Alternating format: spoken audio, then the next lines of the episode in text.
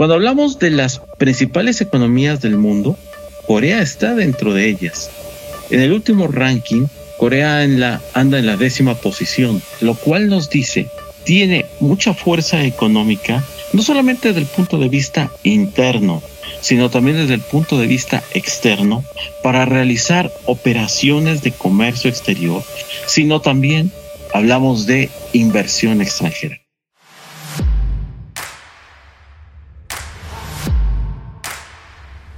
Bienvenidos a Zona de Libre Comercio.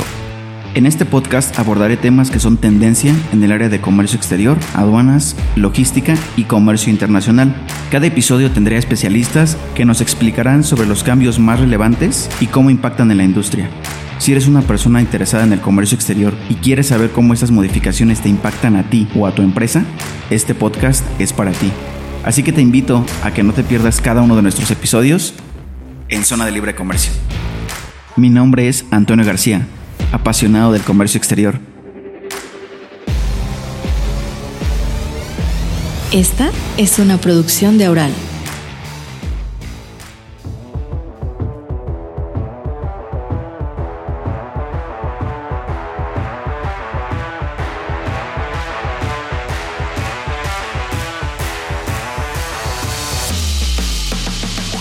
Hola, ¿qué tal? Bienvenidos al episodio número 3 de Zona de Libre Comercio. Soy Antonio García. El día de hoy estaremos hablando de un tema muy interesante y que ha sido tendencia en las últimas semanas.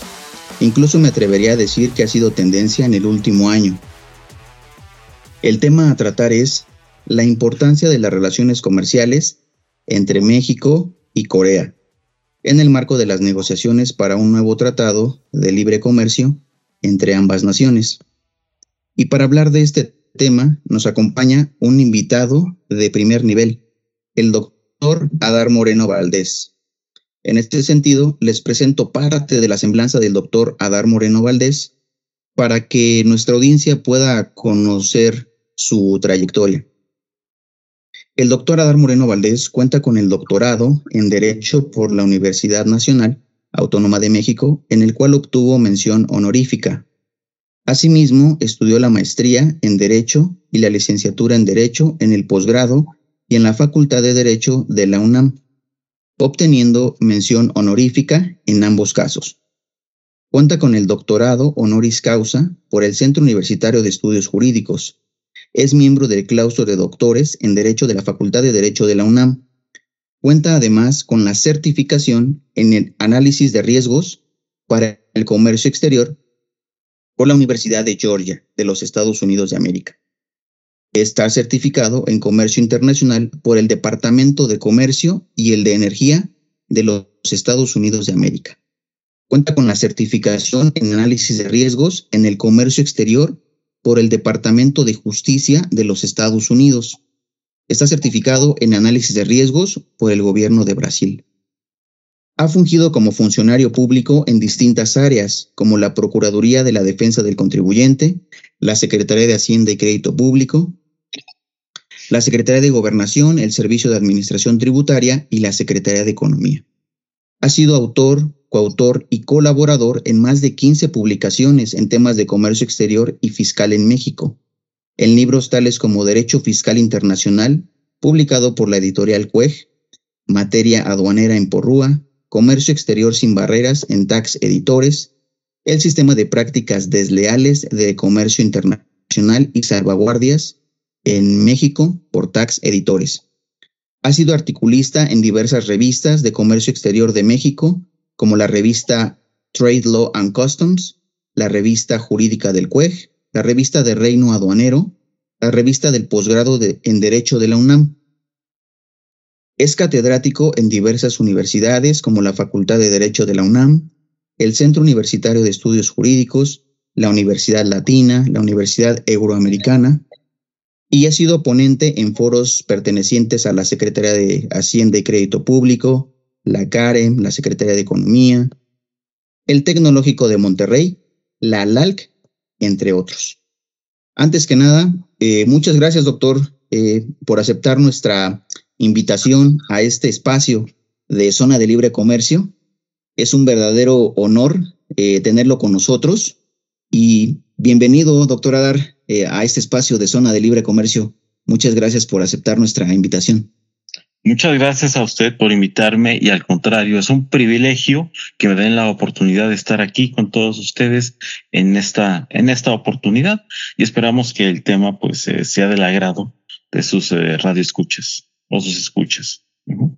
Así es, muchísimas gracias, eh, doctor, por nada, al contrario, es un, el, el, placer es nuestro. Y bueno, para abordar este tema, doctor, eh, me gustaría iniciar con la siguiente pregunta, si me lo permite. Eh, ¿Por qué es relevante hablar del comercio exterior con Corea del Sur eh, eh en este momento? Es importante porque Corea del Sur es una de las 10 economías más importantes de todo el mundo. Cuando hablamos de las principales economías del mundo, Corea está dentro de ellas. En el último ranking, Corea anda en la décima posición mundial eh, en cuanto a su economía, lo cual nos dice, sí, que al tener una economía dentro de las 10 primeras, tiene mucha fuerza económica, no solamente desde el punto de vista interno, sino también desde el punto de vista externo, para realizar operaciones de comercio exterior, como de hecho lo realiza a través de sus empresas, pero no solamente operaciones de comercio exterior, sino también hablamos de inversión extranjera.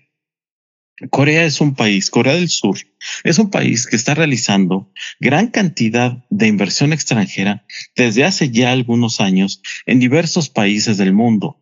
Consecuentemente, si vemos la fuerza económica que este país ha ido adquiriendo, su PIB, su Producto Interno Bruto, que asciende aproximadamente a 621 mil millones de euros, ¿sí? En realidad eso nos da una idea de la fuerza que tiene este país, ¿sí? Eh, básicamente, y que nos da una idea de que se trata de un país que tiene un enorme potencial, una enorme economía, empresas que están exportando en todo momento y que por supuesto, sí, aparte de todo observamos que es un país que está innovando tecnológicamente. ¿Qué quiere decir? Que es un país que tiene una gran cantidad de innovaciones de carácter tecnológico en el ramo automovilístico, en el sector tecnológico, en eh, tecnología avanzada, en medicina, en aparatos de todo tipo de carácter médico, en aparatos agrícolas, inclusive Corea del Sur está empezando a surgir con una gran potencia militar, ¿sí? Porque está empezando a ser un productor y exportador de material militar. Inclusive recientemente se escuchó que Polonia le está comprando aditamentos militares a Corea del Sur. Y Corea del Sur acaba de anunciar recientemente, hace unos meses, la elaboración de un caza, un avión caza, ¿sí? manufacturado y producido total y enteramente en Corea del Sur. Y no hablamos de un avión caza de poca monta, hablamos de un avión con una gran capacidad militar.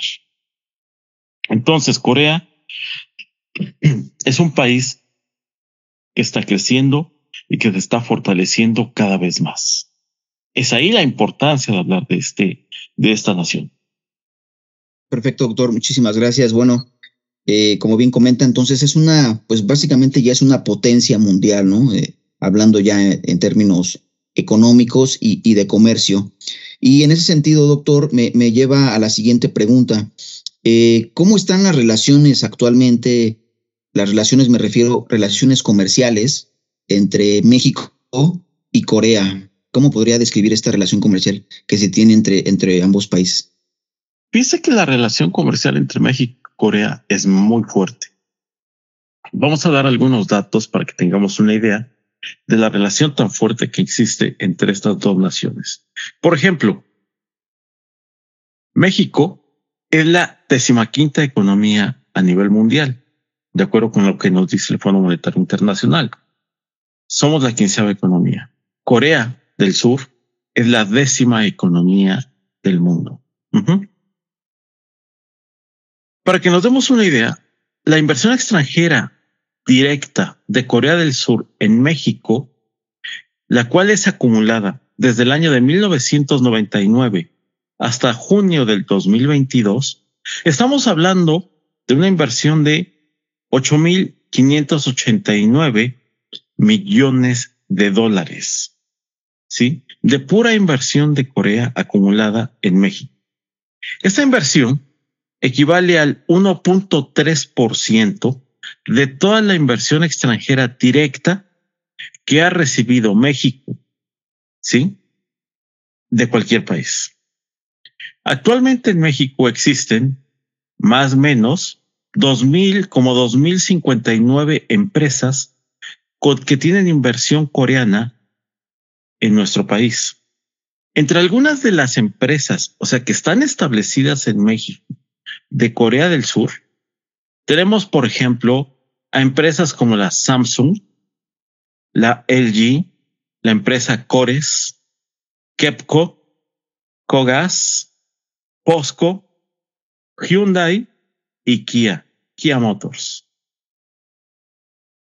En general, Corea es la decimosegunda fuente de inversión extranjera para México a nivel mundial y la segunda proveniente de Asia solamente después de Japón. ¿Qué quiere decir? Que de Asia, de toda Asia, el país que más invierte en México, que el país que tiene mayor inversión extranjera en México, es Japón. Pero después viene Corea. Entonces, ¿qué quiere decir? Que Corea tiene, sí, bastante interés y la inversión coreana en México ha crecido y se ha multiplicado.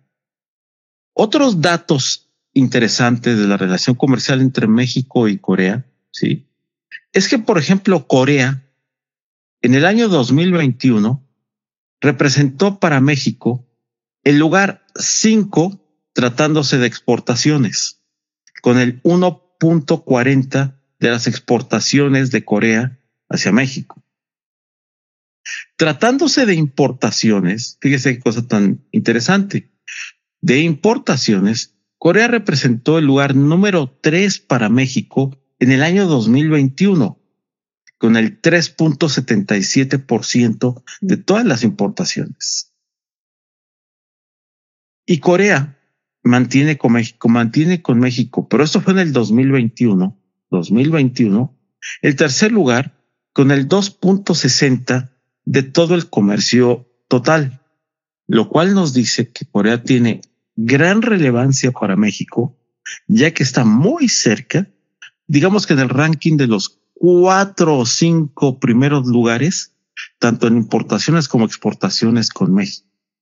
Y eso habla también de todas las empresas que hemos comentado o algunas de ellas que, que se están estableciendo en México y que muy probablemente se van a establecer en México. Otro, otros elementos que reflejan la importancia de la relación entre México y Corea es, por ejemplo, el tipo de bienes, por ejemplo, que son eh, exportados de Corea a México. Corea está exportando a México 89% de bienes de carácter intermedio.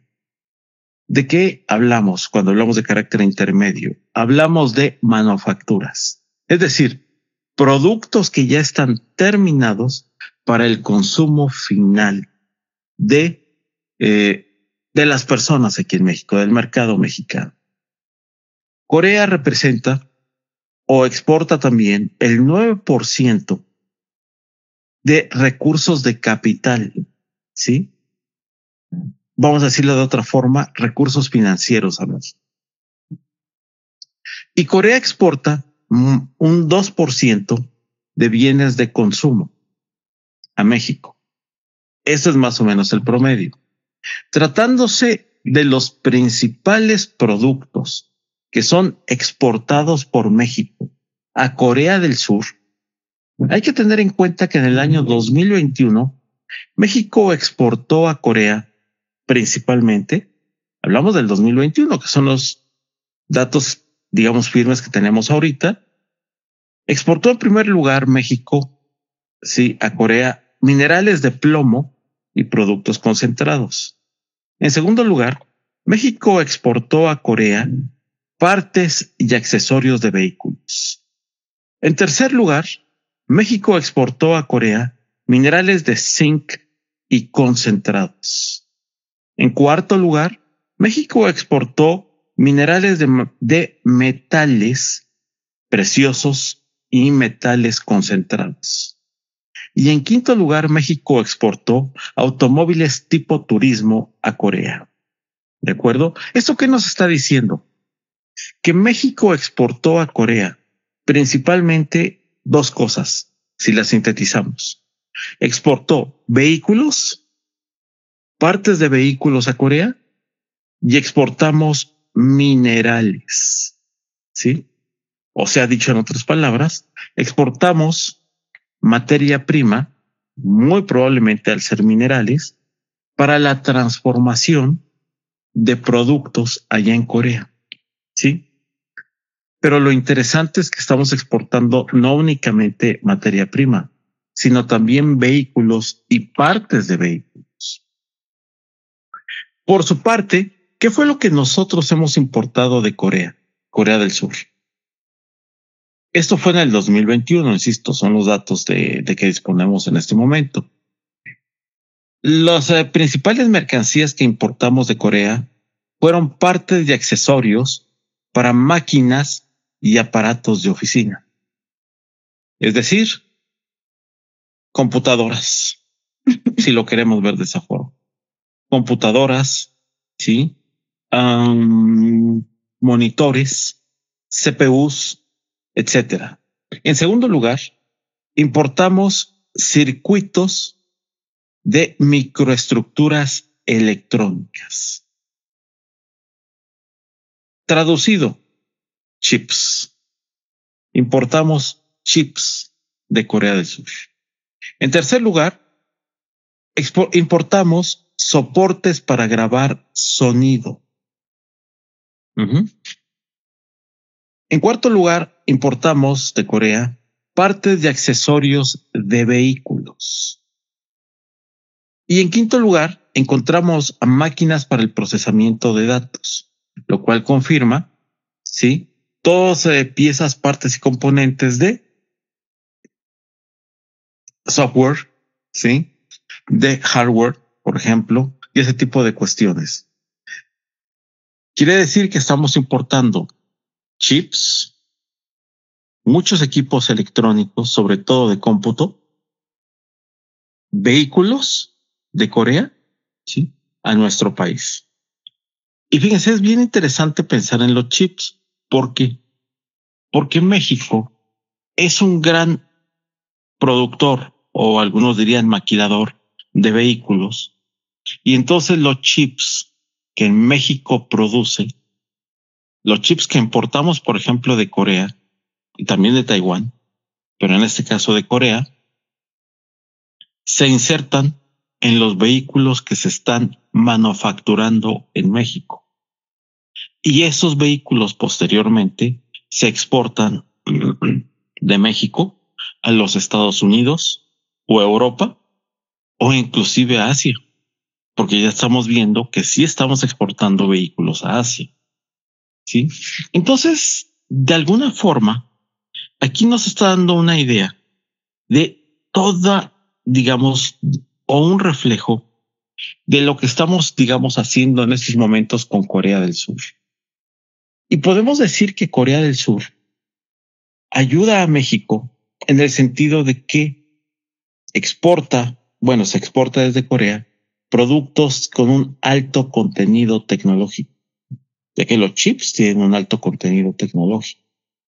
Las computadoras y partes de computadoras es lo que nosotros estamos importando de Corea. Nosotros le estamos exportando vehículos, lo cual también quiere decir y reafirma la idea de que México es un país muy fuerte en la exportación de vehículos. Y eso no cabe la menor duda. México está dentro del ranking de los 10 exportadores mundiales más fuertes de vehículos. Entonces, las economías de México y de Corea, sí, de alguna forma se complementan, ya que también le estamos enviando materia prima y ellos la transforman. Y después, con esa materia prima, la exportan. Eh, en eso diría yo que las relaciones de México y Corea están bastante entrelazadas. Sí, eh, en ese sentido, eh, como bien comenta, entonces nos estamos volviendo una potencia, por así decirlo, en temas de vehículos de automotores y tecnología, ¿no? enfocada al sector automotriz, entre otras. La verdad es que es muy interesante escucharlo, doctor. Y en ese sentido, doctor, me gustaría también preguntarle eh, ¿Qué significa eh, que México eh, pueda celebrar un nuevo tratado de libre comercio, comercio con, Corea? en el sentido también que, como, como bien sabe, México, en este caso, el, canciller Marcelo Ebrard, se ha pronunciado al respecto, ¿no? Con el tema de las negociaciones entre México y Corea. Ha habido ahí alguna, alguna pausa, pero desde su perspectiva, doctor, ¿qué significa que México pueda celebrar un nuevo tratado de libre comercio con Corea? Fíjese que a mí me parece que al final de cuentas, celebrar o tener la posibilidad de suscribir un tratado de libre comercio con Corea del Sur, eh, a final de cuentas no se me hace una mala opción desde mi punto de vista. Hay que, y tengo que decirlo, hay sectores en México, sectores encontrados en cuanto a la opinión de la, celebración de un tratado de libre comercio con Corea. Ejemplo, eh, hay empresas, por ejemplo, precisamente del ramo automotriz en México, que dicen, por ejemplo, ¿para qué queremos celebrar un tratado de libre comercio con Corea del Sur si a final de cuentas las empresas automotrices coreanas ya están en México? ¿Me explico? Entonces, hay sectores, pero esto también tiene su fundamento. Por ejemplo, se dice que en el ramo, se dice que en el ramo automotriz y en el sector sobre todo acerero, en el sector acerero en Corea, hay preocupación, por ejemplo, por parte sobre el sector industrial mexicano, porque se dice que Corea subvenciona a sus empresas. O sea que el gobierno coreano subvenciona empresas ¿sí? En el ramo acerero y en algunos casos en el ramo industrial, pero en este automotriz, ya hay preocupación en ese sentido por parte de algunas ramas industriales de que eso pueda afectar o incidir en un tratado de libre comercio. ¿Por qué? Porque si hay subsidios en estos sectores, eso le pudiera pegar a México en, en una, en un posible tratado de libre comercio con Corea del Sur. Por otro lado, hay un sector en México que le encantaría celebrar un tratado de libre comercio con Corea del Sur, que es el sector agropecuario. ¿Por qué? Porque el sector agropecuario en México ve una gran oportunidad de poder exportar productos agrícolas mexicanos y del sector pesquero a Corea del Sur. Lo ven como un mercado. Imagínense, si estamos hablando de la décima economía del mundo, ¿cuánta cantidad de productos piensa el sector agrícola mexicano y pesquero que puede exportar a, Corea del Sur? Estamos hablando de que ellos ven un mercado muy fuerte, con mucha perspectiva, a donde pueden colocar todos sus productos, ¿sí? Piense todos los productos mexicanos que hay. Y repito, no solamente productos agrícolas, México es fuerte y lo sabemos, por ejemplo, la exportación de chile, exportación de legumbres, eh, por ejemplo, la exportación de jitomate, de zanahoria, etcétera, limones, aguacates, ¿sí? Pero también pienses en el sector pesquero en México ven una muy buena oportunidad, por ejemplo, con el atún mexicano, colocarlo allá en Corea. de muy buena calidad y diferentes tipos de productos mexicanos que van de variedades de pescados que existen en México, así como diversas variedades de mariscos. Entonces, esa es la perspectiva, es, es una ambivalencia. Hay sectores que dicen, vamos por un tratado de libre comercio con Corea del Sur. Hay sectores que dicen, hay que pensar. En lo personal, pero eso ya es una opinión personal, me parece que a final de cuentas no es malo. Siempre y cuando en la negociación del Tratado de Libre Comercio se cuiden ciertas aristas, ¿sí? Me parece que si existen preocupaciones por el tema de los subsidios que pudiera otorgar el gobierno coreano a ciertos productos allá en Corea, pues entonces un capítulo de remedios comerciales que involucre tanto prácticas desleales de comercio internacional en sus dos vertientes, dumping o subvenciones, así como salvaguardias, es un capítulo que tiene que estar muy bien redactado, muy bien redactado en un posible tratado de libre comercio con Corea. Eso por un lado. Por otro lado, también me parece que por las preocupaciones que hay, me parece que debe de existir el capítulo cuando se llegue a suscribir un tratado de libre comercio entre México y Corea el capítulo de reglas de origen debe quedar muy bien delimitado. El capítulo de reglas de origen. ¿Por qué? Para tratar de zanjar, digamos, las preocupaciones o las dudas que tienen ciertos sectores industriales en México en relación a la suscripción de un tratado de libre comercio. A mí me parece que el capítulo de reglas de origen debe quedar muy bien delimitado. Igualmente me parece que en la celebración de un tratado de libre comercio entre México y Corea debe quedar perfectamente delimitado el capítulo de procedimientos y, y facilitación en materia comercial, sobre todo en temas aduaneros.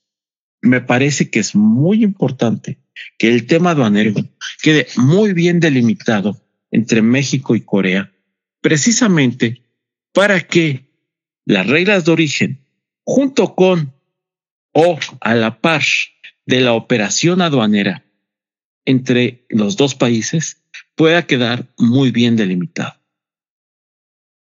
Pero, pero independientemente de esos sectores que me creo que deben de quedar muy bien regulados, a mí me parece que un tratado de libre comercio con Corea sería muy bueno. En realidad sería muy bueno. ¿Por qué?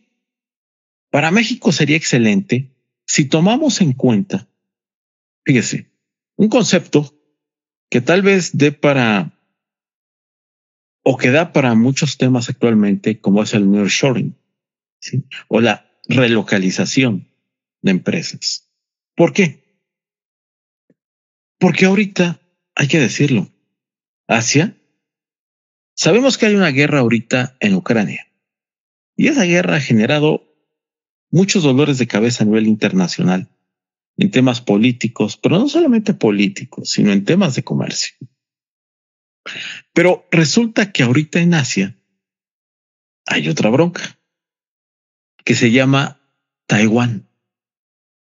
Y además hay otra bronca que existe entre Estados Unidos y China, una guerra comercial, literal. Hay una guerra comercial entre Estados Unidos y China. Y en ese sentido, como existe una guerra comercial entre Estados Unidos y China, sí, pues en estos momentos hay empresas radicadas en China que están viendo la posibilidad de relocalizarse o ubicarse en otros países donde no tengan tantas broncas para poder llevar su, para poder exportar sus productos a los Estados Unidos. México es una gran opción. Es una gran, y de hecho lo está haciendo. Hay un estudio que hizo el Banco Interamericano de Desarrollo el año pasado, si me parece, en donde establece que en general América Latina se va a ver beneficiada con el concepto del New Shore. Es decir, empresas que están saliendo ahorita de Asia para ubicarse en lugares donde le sea más fácil y factible producir y exportar, ¿sí? A los grandes mercados económicos. En ese estudio del Banco Interamericano de Desarrollo, se prevé que hay, bueno, algunos países que van a ser obviamente más beneficiados que otros. Es lo que prevé el Banco Interamericano de Desarrollo, claro. Sí. lo que vaya a pasar, pues no lo sabemos. Pero bueno, lo que dice el Banco Interamericano de Desarrollo es que los países que van a ser más beneficiados por el New Shoring en América Latina van a ser México, Brasil, Argentina y Chile. Más o menos creo que en ese orden. Pero el país que más ser más beneficiado puede ser México. Puede ser México. Es lo que dice el BID. ¿Por qué?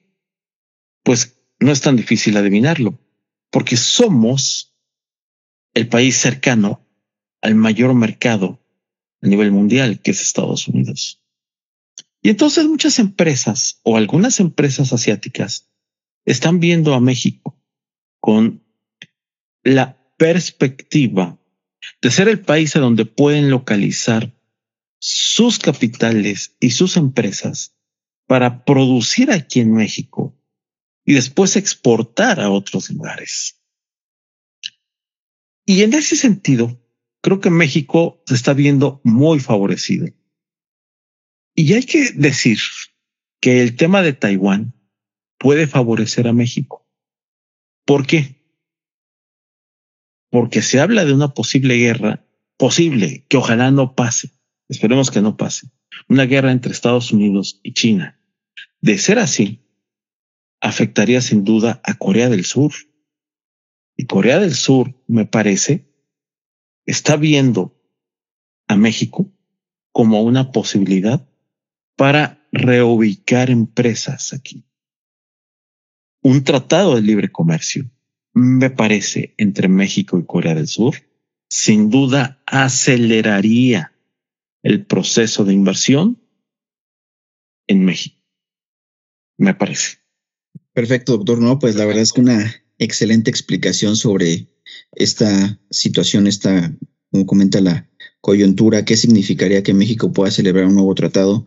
Doctor, pero ahora que mencionaba el tema de, bueno, de, los capítulos, reglas de origen, procedimiento aduanero, eh, el tema del nearshoring, eh, me viene a la mente, doctor, eh, y la verdad es que me gustaría, o nos gustaría conocer su opinión, porque por ahí ha circulado en los medios, sobre todo que mm, si en un momento dado sería conveniente tener un tratado de libre comercio de manera bilateral, es decir, México, Corea del Sur, pero también se maneja la posibilidad de una adhesión de Corea a Alianza del Pacífico, que ahí cambiaría un poquito la configuración.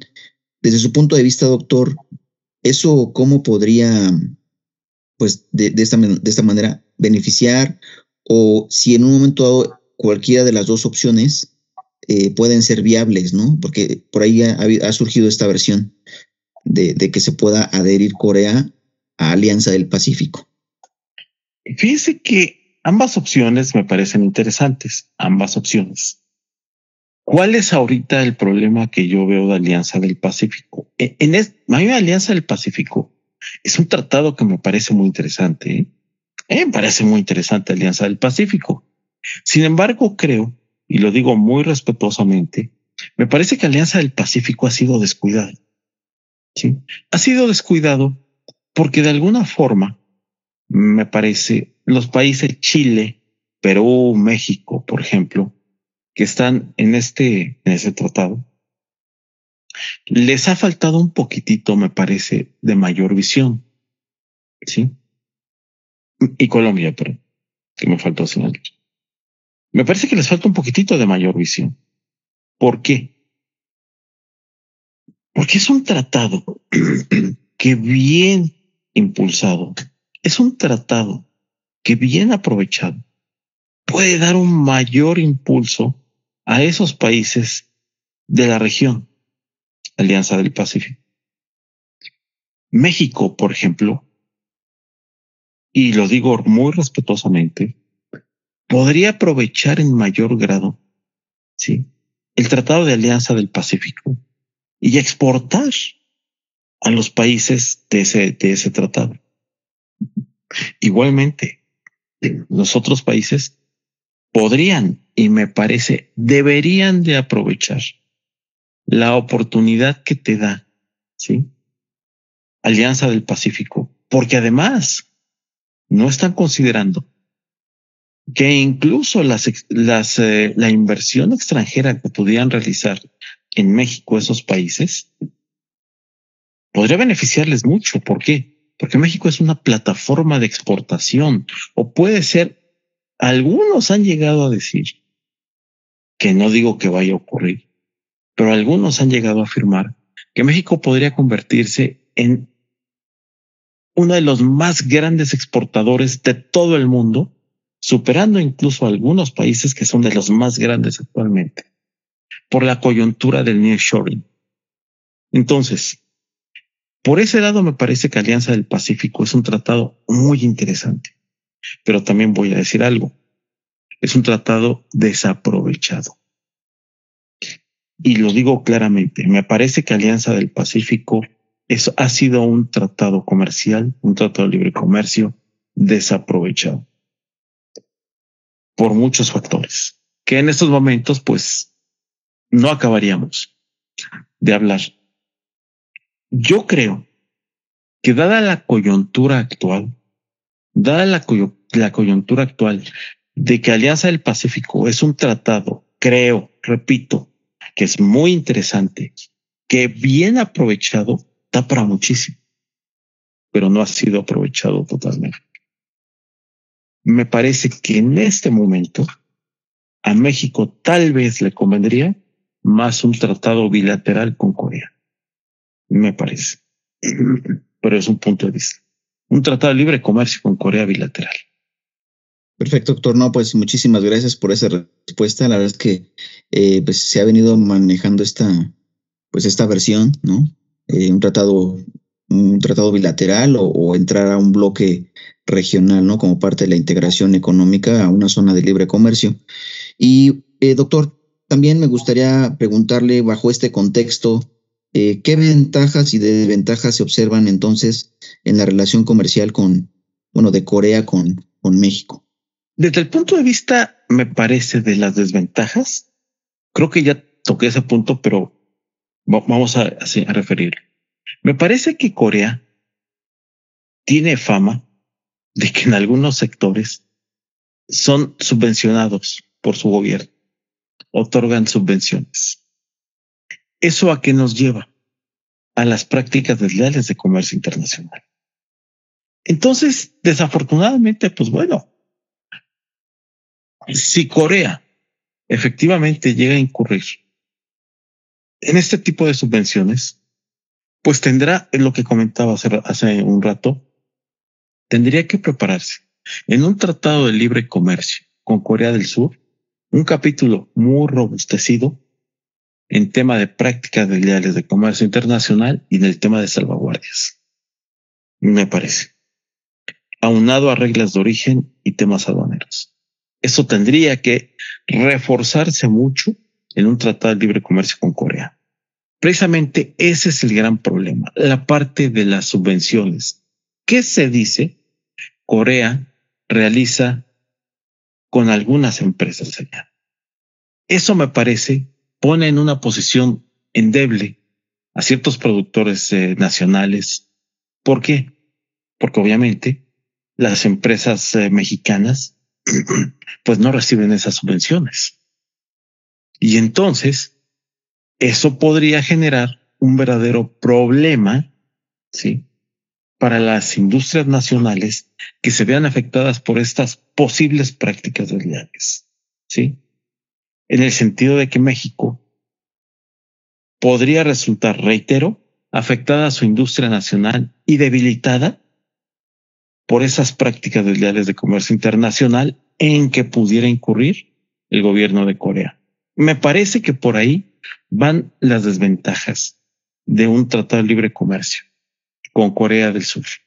Las ventajas me parece que son varias. Número uno, la inversión extranjera. Vuelvo a insistir en el punto. México, ante la coyuntura mundial que hay con Taiwán, la verdad en este momento, puede aprovechar. Bueno, y hay otro factor además en Corea del Sur, el factor de Corea del Norte. No olvidemos que Corea del Norte, pues es un país que a cada rato está haciendo pruebas con misiles, está, está mandando misiles, ¿sí?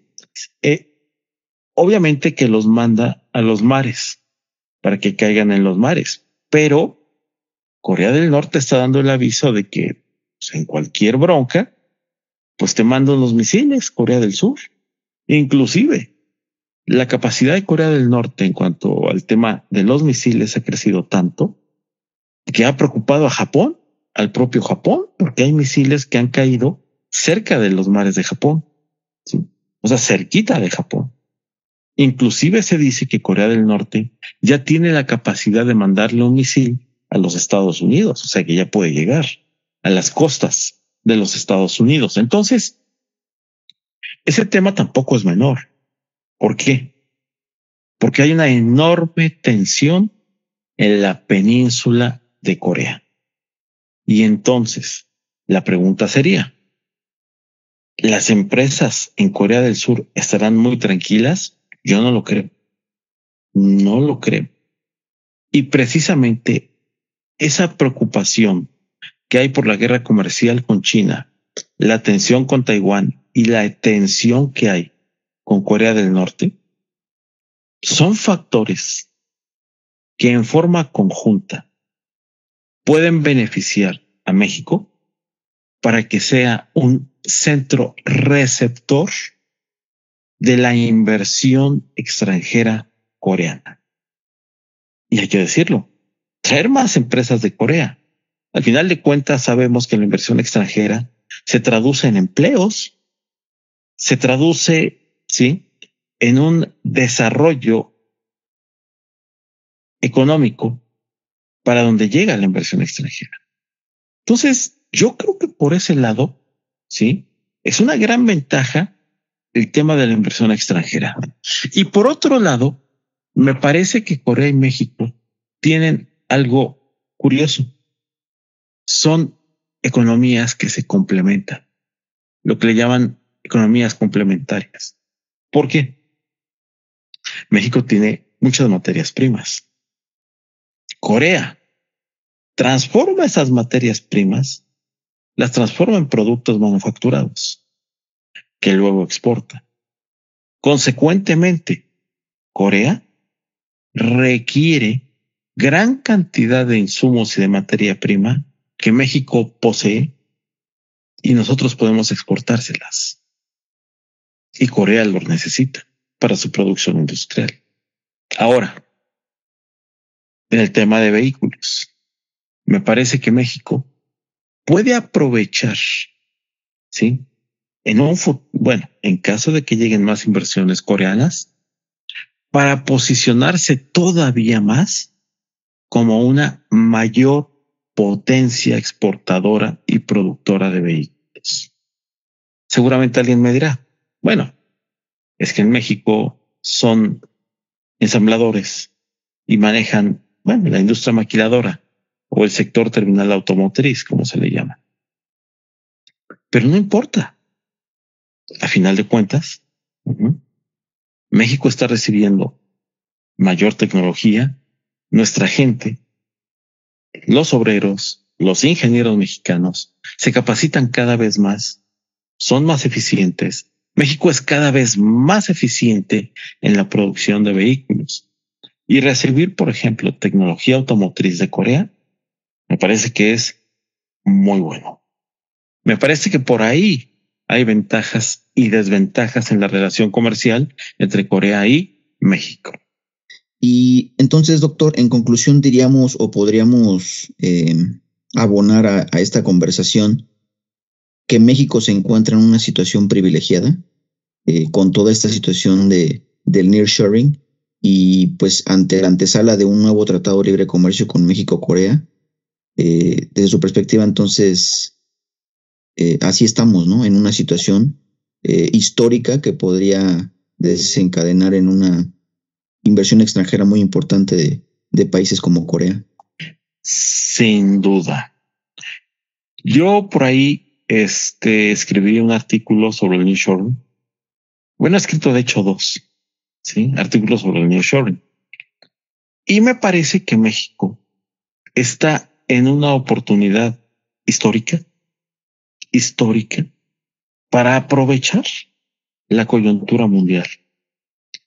Lo digo con todo respeto, yo no estoy a favor de la guerra. Nadie en su sano juicio puede estar a favor de la guerra. Nadie en su sano juicio puede estar a favor de que se incrementen las tensiones bélicas en ninguna parte del mundo. Nadie puede estar a favor. Sin embargo, en estos momentos, esas tensiones, la guerra, e inclusive le voy a decir una cosa, ¿eh? la propia guerra en Ucrania pudiera generar un nearshoring favorable a México. Porque hay mucha tensión en Europa en este momento. Y ya se está dando, de hecho. Entonces me parece que México puede aprovechar, si se da, esta coyuntura histórica para captar una gran cantidad de inversión extranjera. De hecho, está llegando. Hay datos que dicen que está llegando la inversión a México. Simplemente damos un señalamiento o dos señalamientos. En este año, el mayor señalamiento se hizo por Tesla, por la empresa Tesla, que seguramente muchos sabrán que Tesla anunció que va a construir su primera megafábrica, ¿sí? en México, su mega fábrica de producción de vehículos en México, particularmente en Monterrey, ¿sí? con un monto inicial de 5 mil millones de dólares. Aunque Tesla ha dicho que probablemente en temas accesorios le pueda meter hasta más dinero, otros 3 mil más. Pero bueno, el monto anunciado fue de 5 mil. BMW anunció que va a meterle 800 millones de dólares más a su planta que ya tiene en México. Y están llegando empresas a México, empresas originarias de China, empresas originarias de Corea. ¿Sí? De hecho, hay un dato que es muy interesante. Por primera vez en México, sí, les doy, les doy ese dato. Toda la disponibilidad de naves industriales en México está siendo agotado. ¿Qué significa? Que las empresas extranjeras están viniendo a México y están arrendando las naves industriales que han sido construidas en México y las están ocupando. O dicho en otras palabras, los lugares disponibles para instalar empresas se están acabando. Ese es un dato que existe. Se anunció hace unos meses en México. ¿Eso qué te está diciendo? Te está diciendo que hay un enorme interés por traer empresas a México. Corea no es la excepción. Y Corea, me parece, viene también en ese sentido. Y seguramente Corea. Y por eso inicié la plática diciendo, es la décima economía del mundo. Con todo ese potencial económico que tiene Corea, seguramente Corea va a decir, pues también yo me voy para allá, por lo menos un poco o algunas de sus empresas. Y para la economía mexicana no le viene nada mal, sinceramente. Entonces me parece que Corea del Sur puede ser un buen inversionista y México puede ser un buen receptor de capitales y de inversión extranjera. E inclusive nosotros, y háblanos, bueno, México, no nosotros, México como país, puede recibir inclusive inversión extranjera de otras naciones. No únicamente pensemos de Asia, también podría ser inclusive de países de Sudamérica. Si lo ven con una perspectiva, imagínense, empresas sudamericanas fuertes que se instalen en México podrían encontrar en México una plataforma de exportación muy fuerte y muy eficiente. Y además hay que decirlo, México tiene acceso a los mayores mercados de exportación en todo el mundo. Tenemos rutas de exportación a Europa, a Asia, a Norteamérica, principalmente a los Estados Unidos, pero no despreciamos a Canadá, por supuesto. Es un gran mercado económico. Entonces, yo creo que Corea del Sur se puede aprovechar, pero también México puede ser aprovechado por países inclusive de Sudamérica, si lo ven con una buena perspectiva. Y en ese sentido, me parece que se van a requerir profesionales en México capacitados y preparados para poder dar toda la asesoría a esas empresas. Y esa es otra parte, ¿sí? De México, de el mercado mexicano. Que en México hay gente muy capacitada para poder dar este tipo de asesorías y de recepción a la inversión extranjera. Me parece que es un juego donde México puede ganar, ganar. Me parece. Pues en ese sentido, la verdad es que una charla muy, muy amena, muy interesante. Eh, bastantes temas ¿no? que, que, se han abordado durante esta, esta plática, doctor. Y bueno, no, no me resta más que pues, agradecerle por esta, por esta charla tan interesante, tan, como le comento, tan amena. Esperemos que nuestra audiencia de, de zona de libre comercio, bueno, eh, pueda eh, tomar en cuenta todas las, las consideraciones, su opinión al respecto, porque pues es una, es una opinión muy importante para, pues sobre todo para eh, la gente que está inmersa en, en, el tema de comercio exterior. Y para el cierre, doctor, eh, bueno, antes que nada, pues agradecerle por, por su opinión, por toda esta información que nos ha proporcionado al auditorio. Y para el cierre, doctor, pues solamente si nos podría compartir eh, algún tema de, sus redes, dónde lo podemos localizar, eh, para aquellas personas o empresas que estén interesadas en, en contactarlo, eh, dónde podríamos pues localizarlo. Con todo gusto. Les voy a dar un correo electrónico, todo con minúsculas. Es HMV, HMV-bajo, la palabra derecho, 22 22 arroba yahoo.com.mx.